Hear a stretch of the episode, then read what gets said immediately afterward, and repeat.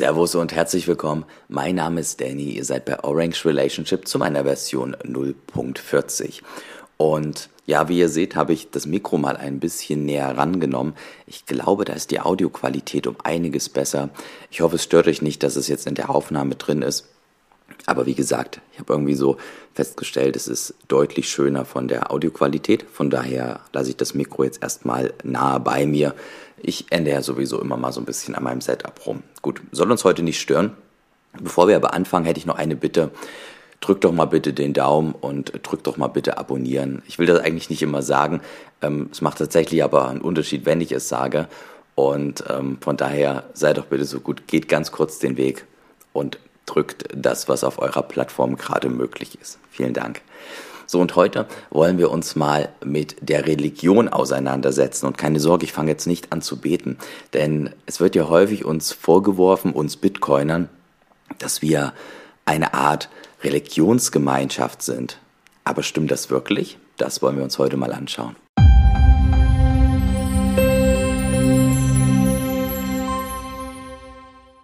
Stimmt das, dass wir zu einer Religion gehören? Ist das so? Hm, schwierig zu sagen. Oder gerade wenn man halt in dieser Religion drin ist, man kennt das von Scientology oder irgendwie was, die würden natürlich auch sagen, sie gehören zu keiner Religion und würden da jeglichen, ähm, ja, jegliches von sich weisen und sagen, nee, nee, nee, nee, so ist das nicht. Wir sind keine Religion. Wir glauben da nicht an irgendwas. Und ich habe mir um mich dem Problem und der Fragestellung zu nähern, habe ich mir eine Definition aussuchen wollen, was denn eigentlich Religion ist. Und da gibt es keine. Unterschiedliche, ähm, unterschiedliche Leute sagen unterschiedliche Definitionen. Daher ist Religion an sich relativ schwierig zu greifen. Ich habe mir aber mal drei Punkte herausgeschrieben, was die Kritiker meinen, wenn wir darüber sprechen, und dann heißt es, ja, ihr seid doch eine Religionsgemeinschaft. Also diese drei Punkte, einer der drei Punkte oder alle drei meinen dann die Kritiker. Punkt eins sagen sie, es ist der blinde Glaube einer unsinnigen Ideologie, beispielsweise absolute Knappheit, beispielsweise Deflation. Dass wir quasi hergehen und sagen, okay, wir wollen doch ein deflationäres System, weil das zum Beispiel gut für die Umwelt wäre weil das zum Beispiel gut für die Menschen wäre, dass sie dann nicht so diesen Konsumwahn unterliegen und sich mehr auf ihre Menschlichkeit konzentrieren, wie das äh, Debbie im, in unserem Gespräch gesagt hat. Und da muss ich sagen, das ist nicht der blinde Glaube. Denn wenn wir das runterbrechen wollen, was Religion ist, dann ist Religion Glaube. Und hier an der Stelle wird uns ein Glaube vorgeworfen. Das stimmt aber nicht. Denn wir Bitcoiner sind viel näher an der Wissenschaft dran. Und die Wissenschaft glaubt nicht. Sie verifiziert oder sie falsifiziert. Wenn ihr den Unterschied nicht kennt, verifizieren ist, dass ich eine These behaupte, aufstelle und diese These quasi belege, während die Falsifizierung ist, dass ich eine These habe und diese These dann widerlege.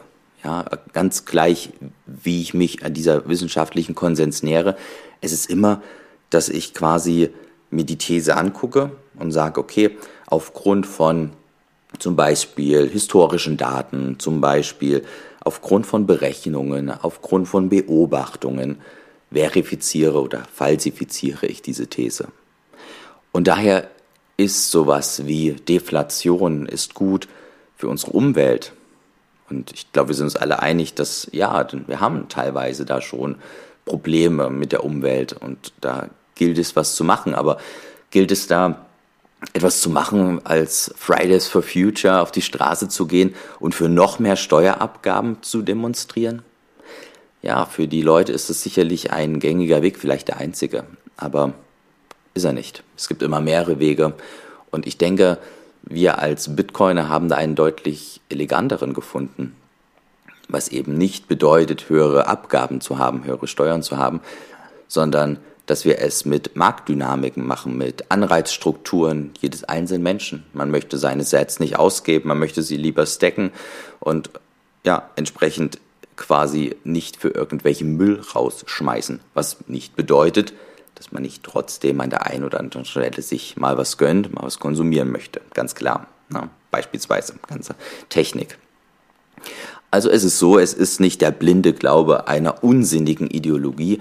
Es stecken da sehr viel Research dahinter, unfassbar viele Paper, Beiträge von sehr klugen Leuten.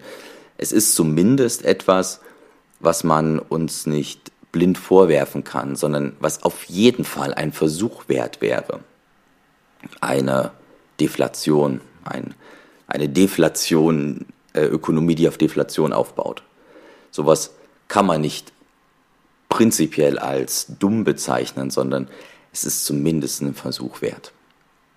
Nun, der zweite Punkt, den ich mir so überlegt hatte, ist so dieses Huldigen eines Schöpfers.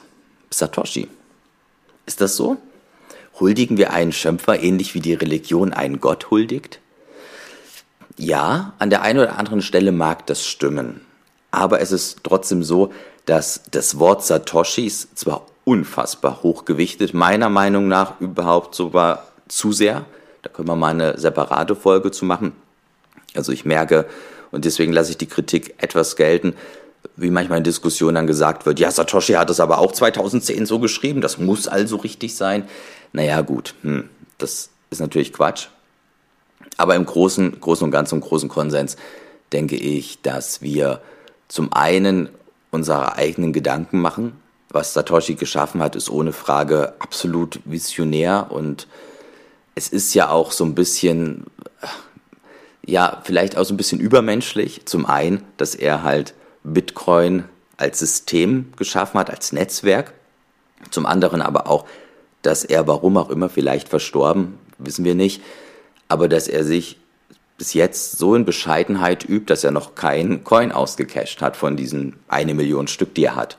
Ja, das hat schon etwas Übernatürliches, Übermenschliches, Gotthaftes. Ja, vielleicht.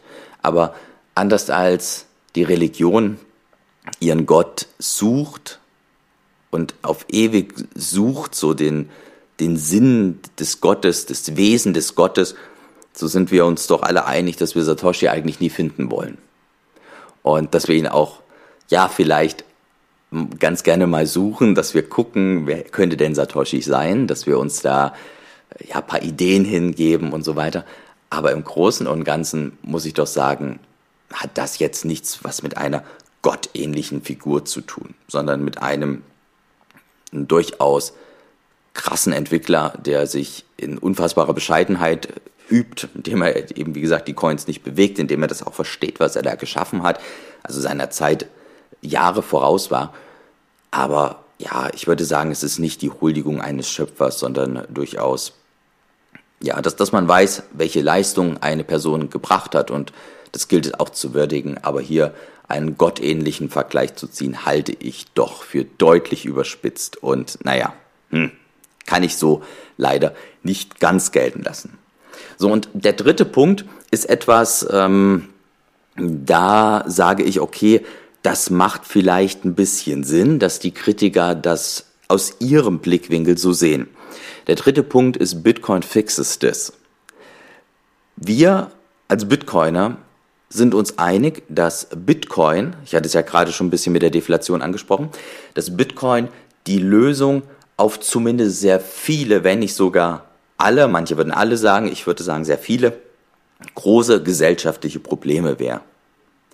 Und das ist so ein bisschen, das ist ein bisschen das Problem. Wenn ein Kritiker, der sich oberflächlich mit Bitcoin beschäftigt, dann sagt er natürlich, ja, was ist denn das? Das kann doch nicht sein, äh, dass man da, äh, dass ihr sagt, dass der Bitcoin fix ist das.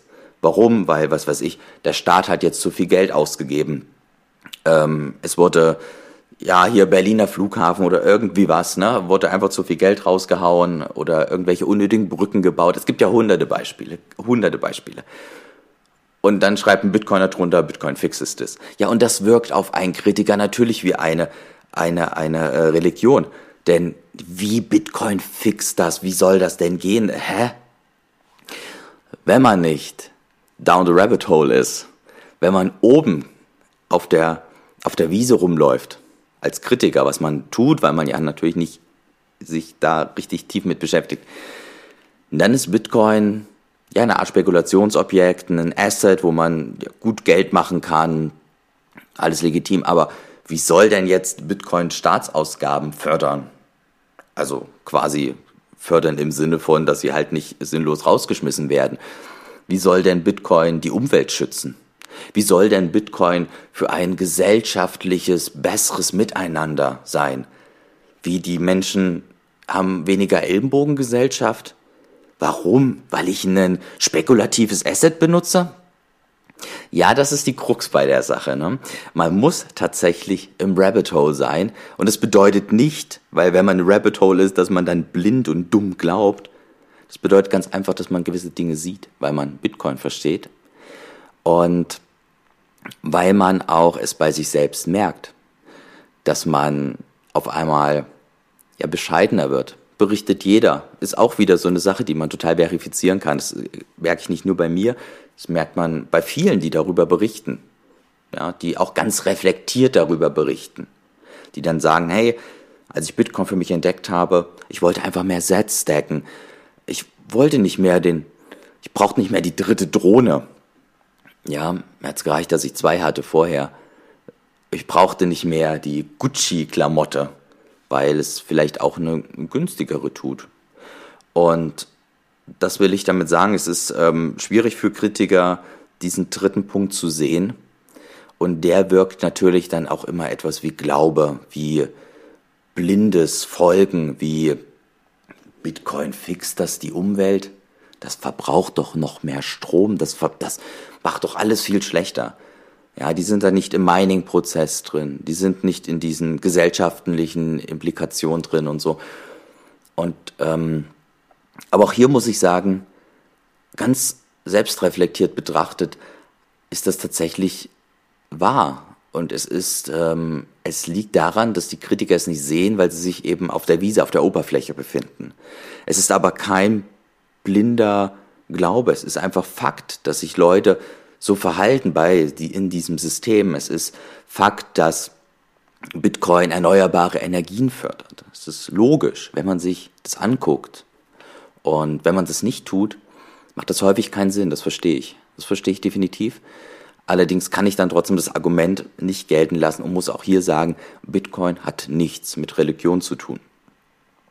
Als Fazit würde ich sagen, wisst ihr, ich bin 32. Ich habe in meinem Leben doch relativ viele interessante Bereiche mir schon angeguckt, jetzt ganz außerhalb von Bitcoin. Und ich muss sagen, Bitcoin war das, wo du am allerwenigsten Religion hast. Es mag für Außenstehende so wirken, als wäre es Religion. Und ich möchte vielleicht einen Punkt machen, um den Kritiker ein bisschen entgegenzukommen, um aber auch gleich hier zu sagen, das hat nichts mit Religion zu tun, das ist ein Missverständnis für Wissenschaft. Ich hatte gerade den Verifizierungs- und Falsifizierungsprozess erzählt, dass das die Grundlage der Wissenschaft bildet. Und in diesem Prozess könnte man jetzt sagen, wenn man da so drauf guckt, naja, die benutzen doch nur verifizieren und falsifizieren. Äh, hier, ihr blödes äh, Don't Trust Verify. Das ist doch wie eine Religion. Die benutzen doch nur das. Die Religion benutzt das Beten, um ihre Ziele, ihre Wahrheit zu finden. Und die Bitcoiner benutzen die Verifizierung, Falsifizierung, die, den wissenschaftlichen Konsens. Ja, okay wenn man das so sieht. Und wenn man sagen möchte, die Wissenschaft ist auch eine Religion, weil die auch ihre äh, Methodiken hat und an die sie glaubt. Die, sie glaubt daran, weil sie sie natürlich verifiziert hat und weil sie Kontext unserer Natur ist. Aber okay, wenn man nicht imstande ist, Wissenschaft zu verstehen, dann kommt man auch zu diesem Schluss, dass man sagt, ja, Wissenschaft ist ja auch irgendwie eine Religion. Ja, die machen das hier wie eine Religion. Die, die, wie immer, don't trust, verify. Verifiziert doch nicht alles. Das ist doch nur euer Dogma der Religion. Ja, natürlich. Dann ist das so. Und da muss ich den Kritikern entgegenkommen und sagen, okay, ja, dann ist aus eurer Sicht, aus eurer sehr fraglichen wissenschaftlichen Sicht Bitcoin durchaus eine Religion. Aber im normalen Kontext, im normalen Gedankenmuster hat Bitcoin nichts mit einer Religion zu tun. Und ich würde sogar weitergehen und würde sagen, dass Bitcoin nicht weiter von dem religiösen Glaube entfernt sein könnte. Hier ist die Religion auf der einen Seite und auf der ganz anderen Seite ist Bitcoin und die Community, die sich quasi über alles Gedanken macht, die alles verifiziert, falsifiziert und die niemals vertraut oder glaubt, die immer verifiziert. Tschüssi.